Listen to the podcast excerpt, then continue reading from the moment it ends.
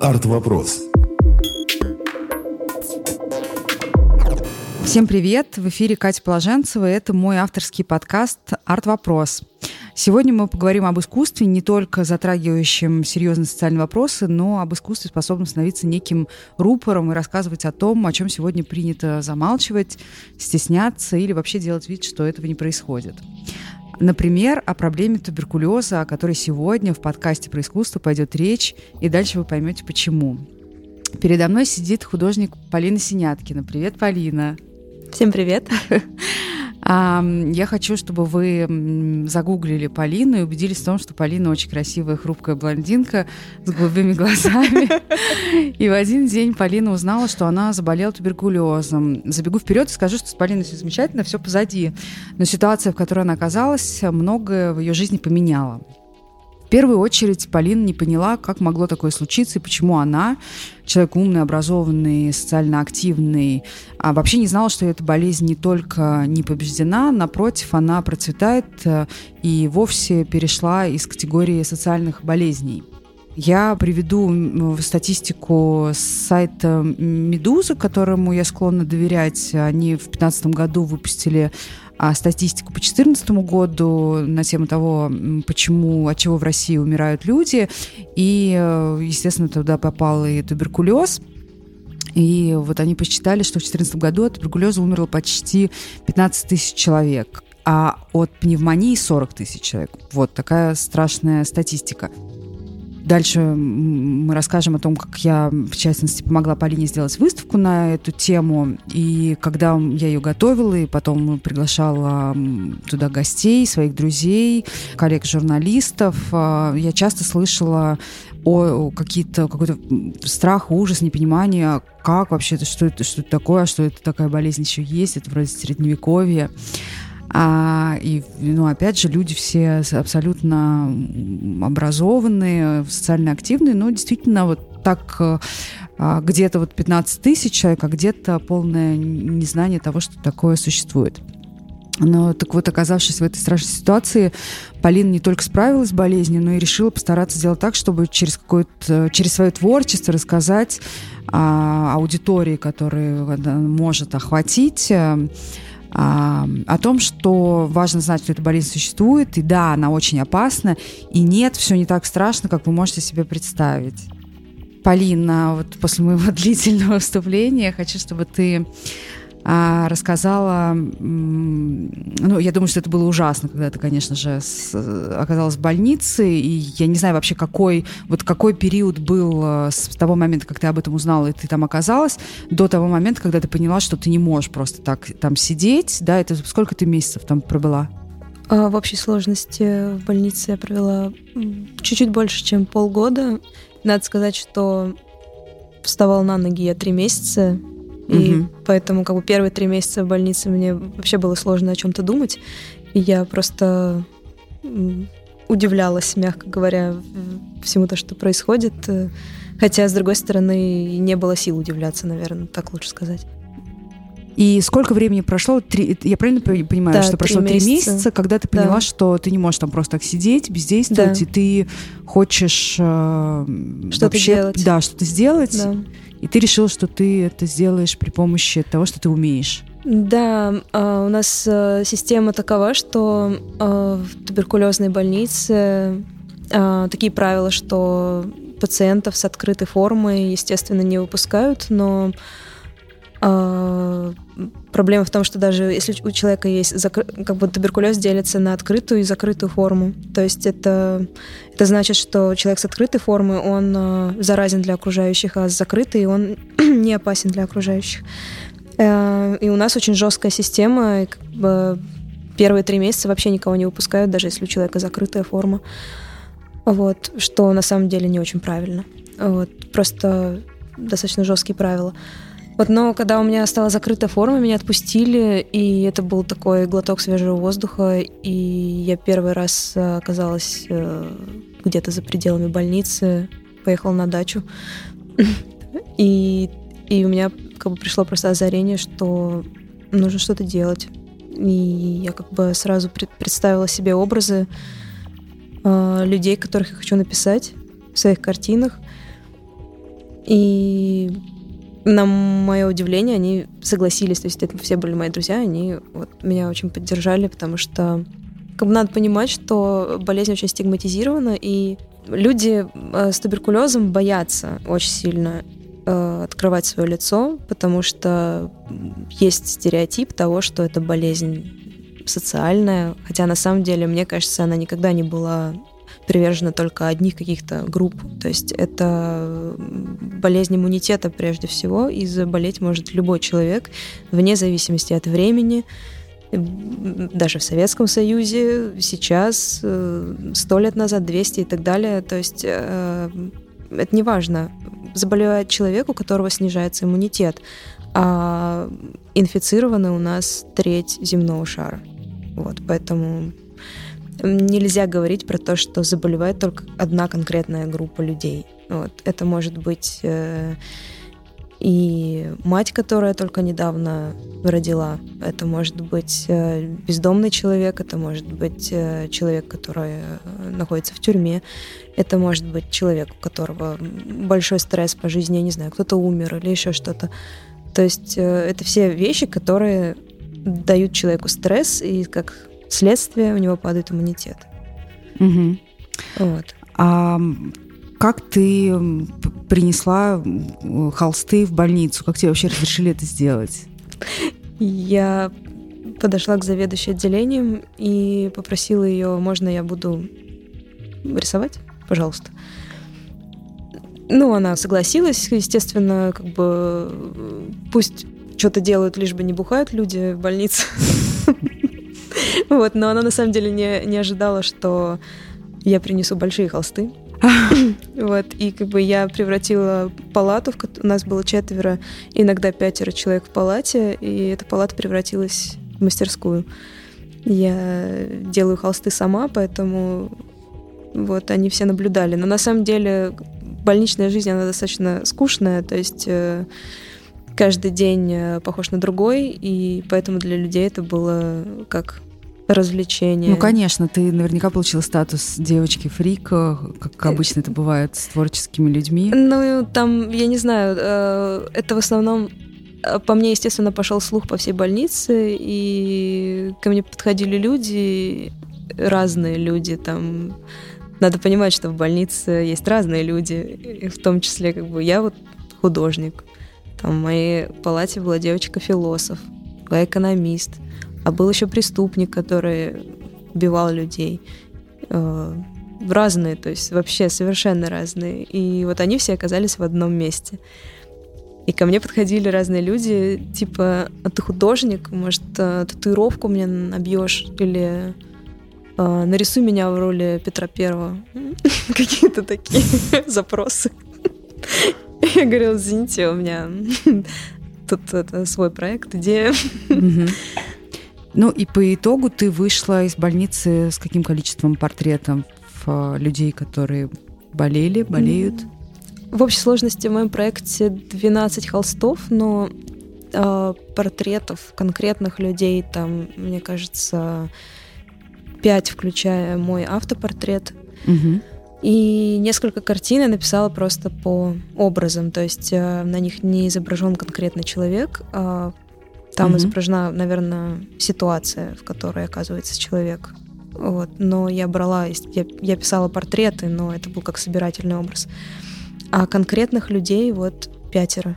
И про них э, я писала истории, чтобы на моей выставке висела не просто картина, но еще и история из дневников, которая рассказывала о том, что это за человек, то есть, чтобы люди понимали, что это касается вообще любого человека. И я старалась брать э, молодое поколение, потому что я понимала, что нужно привлекать молодое поколение именно к проблеме, потому что за молодыми будущее, естественно, и все должны быть осведомлены. Ты сталкивалась с тем, что тебе говорили, не надо вообще делать выставку на такую тему, это ужасно, и вообще зачем ты это делаешь? Естественно, да. Но на самом деле такие вещи почему-то только подстегивают. Вообще все это можно начать э, с того, что мне мой первый врач сказал мне, не говори никому о своем диагнозе, потому что на тебя повесит клеймо, а ты молодая, зачем тебе это нужно? И, наверное, это была первая такая вещь, которая меня провоцировала на то, что нужно что-то делать, хотя я еще тогда была не в состоянии что-то делать, просто это было удивление.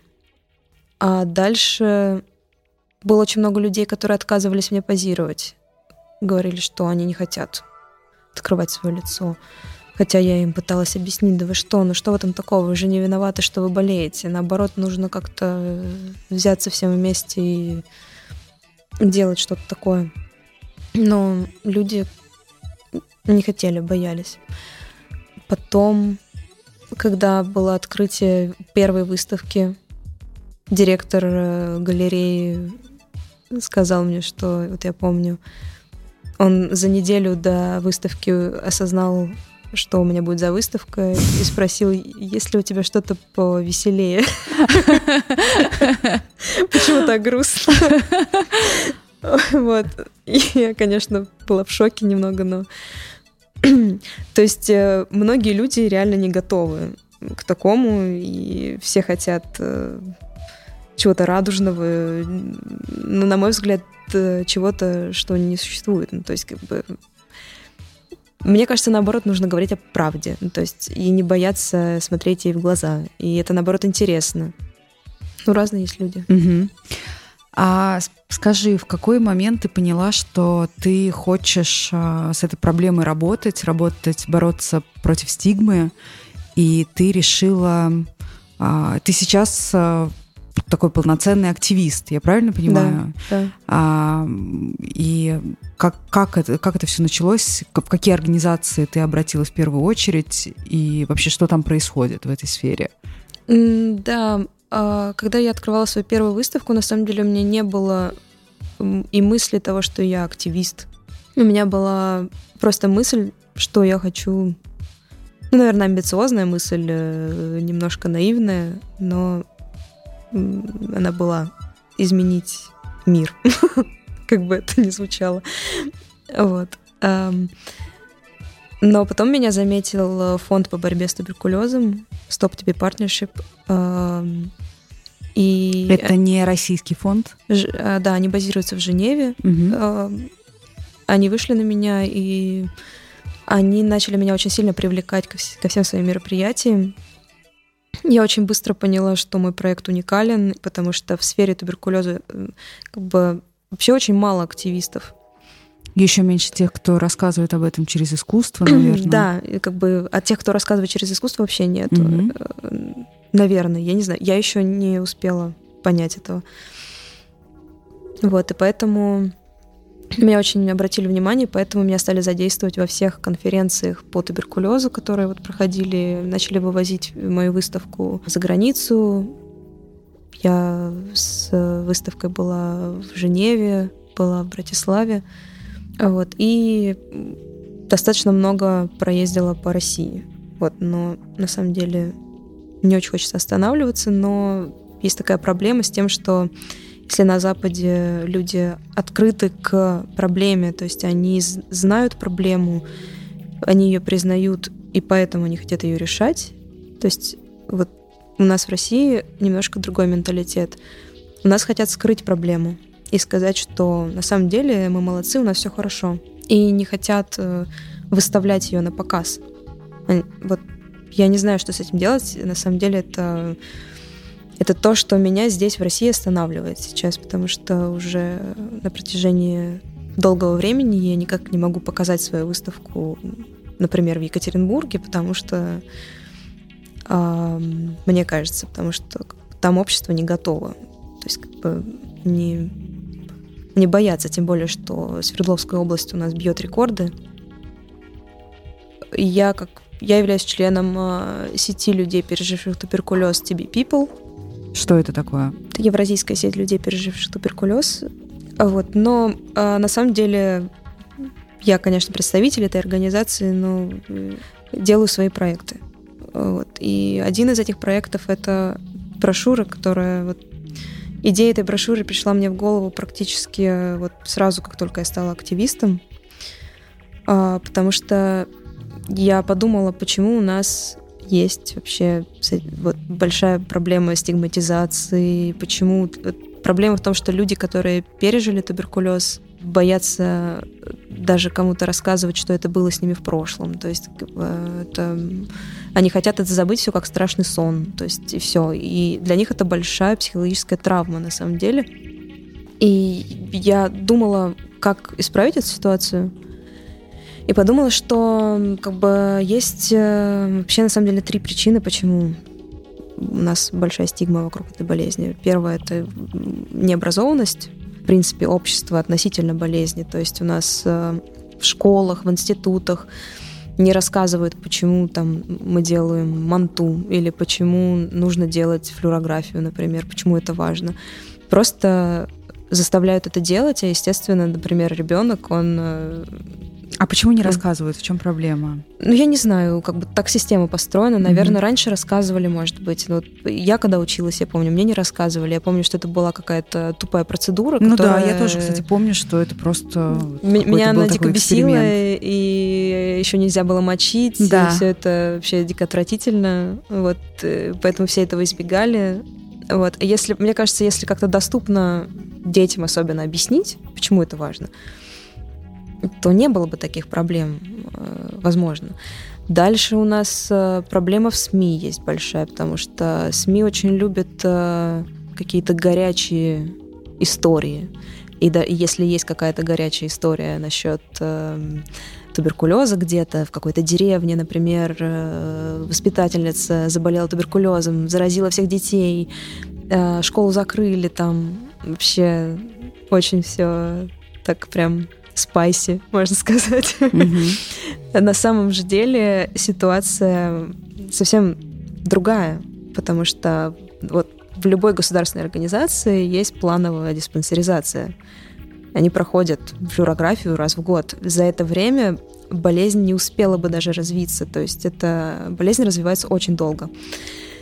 Вот, поэтому, скорее всего, у воспитательницы была даже закрытая форма, и не нужно было там бить тревогу, а может быть, у нее вообще просто обнаружили латентный туберкулез. Но зато теперь против воспитательницы большая такая идет. Это э, старая история? Таких историй просто очень много. Угу. Я даже не говорю конкретные истории, Ясно, но просто какой-то образный пример. Да, но их очень много. А реально. А сегодня вообще в каких-то организациях остались вот эти плановые диспансеризации, потому что это же действительно была толковая тема. Да, нет, они есть во всех государственных организациях. То есть, если ты преподаешь в школе, угу. в институте, наверное, да, есть обязательно. Ну, какие заводские сотрудники, скорее всего. Да, да, и это Опять нормально. же, если это, да. если это государственная история, что, да. наверное... Все так. врачи должны проходить. Угу. Вот. Я помню, когда я училась в институте, у нас написано было на двери, что нужно пройти диспансеризацию, но это было не так обязательно, насколько я понимаю, потому что я этого избегала э, мероприятия. Я не хотела терять на это время. Вот, поэтому угу. э, никто не объясняет, почему это важно. Вот, а потом мы все удивляемся, что происходит. Э, И ну, про, в этой брошюре а, нет, я говорю сейчас про стигму. Ага. И как бы следующая причина это вот первый разговор врача и пациента, когда врач оглашает диагноз. Обычно, вот, например, на меня врач э, наехал, наорал и ну, то есть э, сделал все для того, чтобы у меня была паника вообще по полной программе. Чувство вины. Чувство вины, да, что я виновата в своей болезни и так далее. То есть это очень накладывает большой отпечаток на пациенте. И то, что у нас нету психологической помощи в больницах, тоже вот очень большая проблема, к сожалению. А на самом деле психолог — это второй врач. Вот в таких болезнях это очень важно. Психолог тот человек, который может объяснить, и он знает подход правильно, и все. Я подумала над брошюрой, и я поняла, что ее нужно писать не, не врачебным языком, как обычно, вот если мы можем себе представить в поликлиниках, там висят афиши, ой, афиши, плакаты. плакаты, да, про то, что, что такое палочка Коха. Это дико занудно, и я думаю, вряд ли кто-то читает. Вот. А появилась идея сделать иллюстрированный путеводитель по болезни, написанный нами, пациентами. Это как перевод с врачебного языка на, нормальный, людской, понятный. То есть э, там минимум терминологии, там все очень доступным языком. Это, это мы пишем, как мы понимаем болезнь. И рассказываем обо всем, начиная от того, что, что будет с человеком происходить в больнице. То есть это такое... Я очень надеюсь, что человек, увидев эту брошюру, который, у которого диагноз туберкулез, он успокоится просто. Он увидит друга в этой брошюре. Для меня это очень важно. Вот, и там мои иллюстрации. Вот. Спонсирует эту всю историю фармкомпания. Угу. И очень много вещей не прошли цензуру. То есть, э, пример у нас там... А цензуру Министерства здравоохранения или что? Э, ну, фармкомпания хочет быть хорошей ага, для понятно. Минздрава. И, и им невыгодно э, писать о таких вещах, что вот есть, допустим, перебои с лекарствами. Перебой? Перебой, да, когда лекарств нету. Потому что угу. туберкулез это э, болезнь, которая оплачивается государством, то есть э, это бесплатное лечение. Но очень часто бывает такое, что в больнице нет лекарств. И врачи начинают фантазировать, либо не давать лекарства, либо э, какие-то схемы придумывать новые. У нас э, растет устойчивость к болезни, то есть это все очень такая очень серьезная проблема. И мы пишем про эти перебои с лекарствами, и мы дали инструкцию пациенту, что делать, если нет лекарств. Mm-hmm. Куда писать, куда бежать. Mm-hmm. И у нас забарковали этот раздел, потому что у нас же все хорошо. У нас нет таких проблем. При том, что мы получаем э, в неделю 2-3 письма каждую неделю о том, что нет нет лекарств. А в регионах или в Москве? Принято считать, что в Москве и Петербурге все хорошо. Но, например, я лечилась в 2015 году. Я помню, что все было не очень хорошо, потому что даже лекарств с первого ряда не было каких-то. То есть это первый ряд это основной, на который, то есть это когда у человека нет устойчивости к препаратам, у него вот первый ряд антибиотиков. И если у человека есть устойчивость, там уже идут по нарастающей, там пять рядов всего существует. Вот. Но проблема на самом деле очень серьезная. И я знаю, что у тебя часто возникают проблемы с тем, что тебе хочется как-то высказаться, а тебе не всегда дают эту возможность, потому что боятся, что ты как раз будешь рассказывать о том, о чем рассказывать не нужно. Да, у нас э, вот если на Западе наоборот э, пациента выдвинут вперед и дадут ему возможность высказаться даже вот прям на открытии конференции, чтобы вот все знали, чтобы вот посмотрите. То есть для людей Запада это очень такой важный момент привлекать пациентские сообщества, внедрять их в борьбу с туберкулезом, потому что на самом деле они больше всех заинтересованы в том, чтобы проблемы не было. Вот так, если угу. по-честному, да. Э, я задавалась вопросом, на самом деле, очень долго. Вот чем какая мотивация может быть у людей вообще в принципе в целом, да? Что такое мотивация? Люди хотят славы, люди хотят денег, там, не знаю, еще что-то, да? То есть как бы это мотивирует людей. А вот у пациента у него вот что-то другое. Там то ли чувство несправедливости какое-то, либо он просто не может по-другому, потому что он там был, он пережил войну за себя, и он хочет почему-то он реально хочет помочь другим пережить эту войну тоже. То есть э, это какой-то фактор такой, который мне хочется продолжать изучать, потому что э, меня очень часто спрашивают вообще, зачем я это делаю, тем более, что бесплатно. Понятно. Скажи, а вообще какой отклик ты получала от людей из мира искусства на тему своей выставки? Хороший вопрос. Честно говоря, не знаю. Меня застал врасплох. Не помнишь? Я не помню. Я так сильно сосредоточена на а, обществе на, в целом, что в какой-то момент... То есть я могу, конечно, вспомнить мнение своих друзей, художников, там, но мы как бы все, все время друг друга поддерживаем, там мы спрашиваем. Друг Я друга. знаю, что у тебя был отзыв от твоего преподавателя.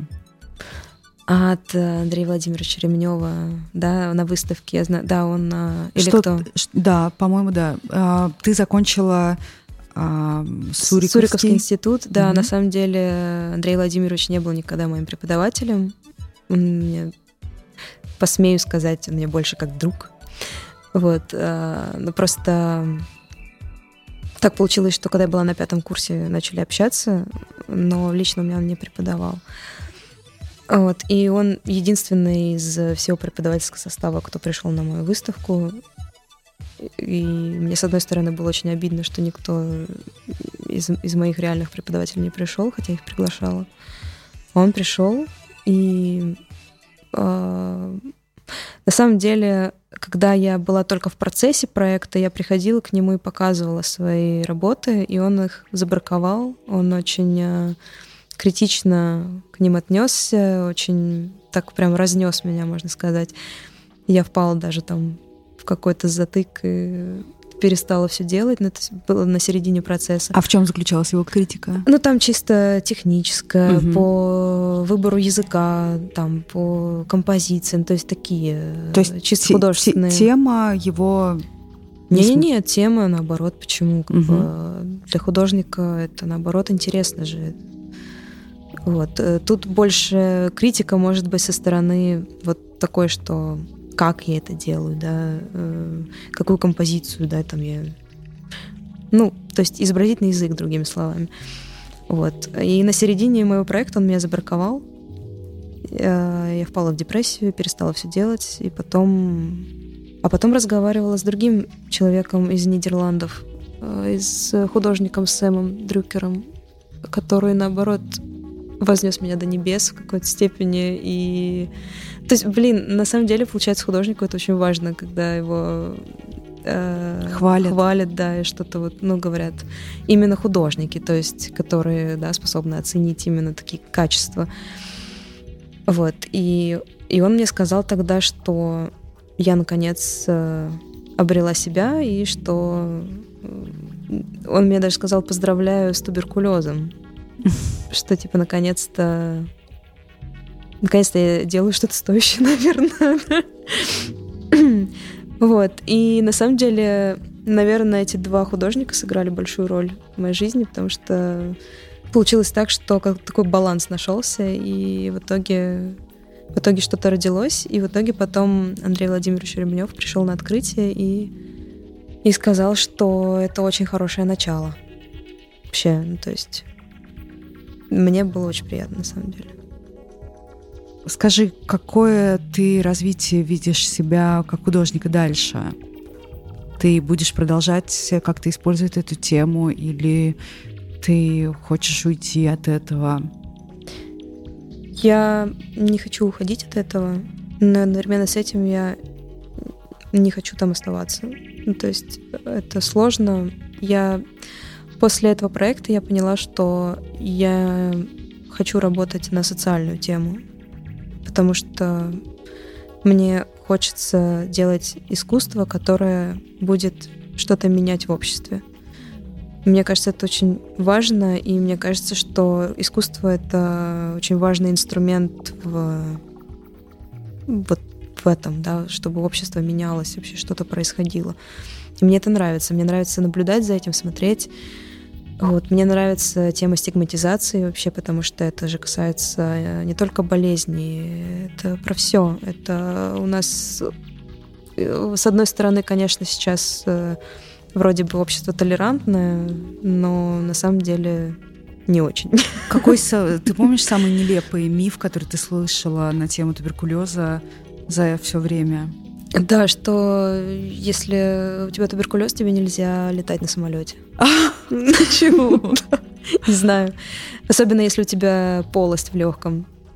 Она, она расползется. Там, я не знаю, это мне врач сказал. То есть э, на что мой молодой человек, который э, достаточно хорошо ориентируется в физике, говорит, что за нелепость.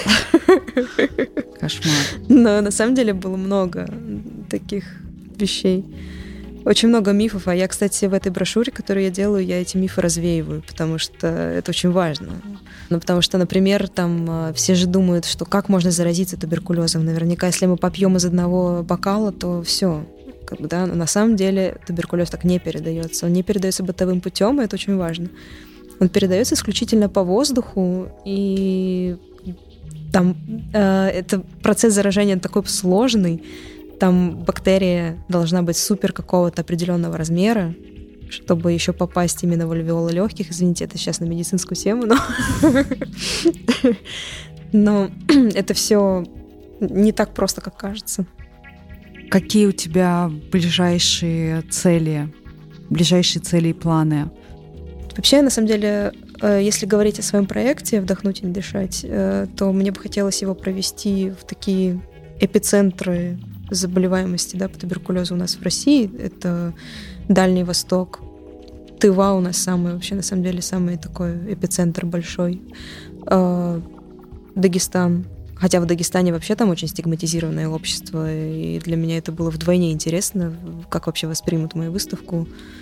Может, там меня побьют, картины мои разрежут там. я, не знаю, поэтому это интересно. То есть э, я знаю, что общество там не готово, но вдруг, вдруг оно готово, я не знаю. Вот мне это интересно, хотелось бы туда привести. И мои картины продаются, и 50% я жертвую на борьбу с туберкулезом. Поэтому это тоже такая идея, да, то есть э, уже несколько картин продано, и половина денег были использованы на работу нашей организации TB People. Ну, надеюсь, что это как-то будет работать. Хотя на самом деле хочется уже оставить эту тему и двигаться дальше, делать что-то новое. Хочется затронуть проблему стигмы в целом.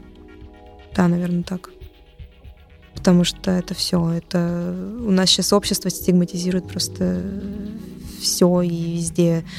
Все боятся открыться, все боятся говорить вслух, там люди боятся осуждения. То есть, если ты гей, то ты боишься, да, потому что тебя там, ну, особенно у нас в стране, это очень опасно. А если у тебя ВИЧ, да, то человек тоже закрывается. Ну, вот, да, болезнь депрессия сейчас очень стигматизирована. Вот, у нас э, принято почему-то считать, что если у тебя депрессия, иди копай огород, тебе что, нечего делать, что ли? А на самом деле общество просто не, не знакомо. Общество не знает, что это болезнь, которая должна быть излечима. Много таких вещей. Проблема наркомании то же самое. У нас карательное государство, да, карают за Хотя на самом деле люди, людям нужна помощь. Людей нужно лечить, да. Вот. Это я уже углубилась. А тебе же часто наверняка говорят, Полин, ну, искусство это должно быть что-то красивое, цветы, Да-да-да. фрукты. Зачем ты это делаешь? Да, часто. А Спасибо тебе большое за то, что ты пришла, так честно все рассказала. Вообще за твою честность. Я страшно горжусь знакомством с тобой. И желаю тебе всяческих творческих успехов, и все у тебя получится. И как круто, что ты это делаешь. Э, такая маленькая, хрупкая, у тебя есть на это силы. Спасибо тебе и а, желаем всем здоровья. И желаем не бояться говорить вслух. Не молчать, другими не молчать. словами. Спасибо, Спасибо, Катя. Спасибо. Это был арт-вопрос для глаголев FM. Немножко медицинский сегодня.